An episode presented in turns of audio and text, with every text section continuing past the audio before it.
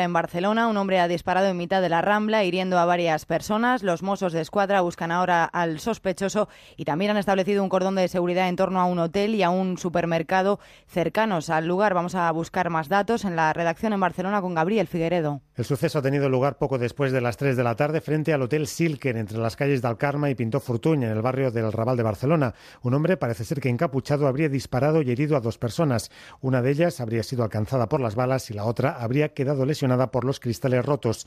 Los servicios de urgencias ya los han trasladado al Hospital Clinic, pero aún no ha trascendido el estado de estas personas.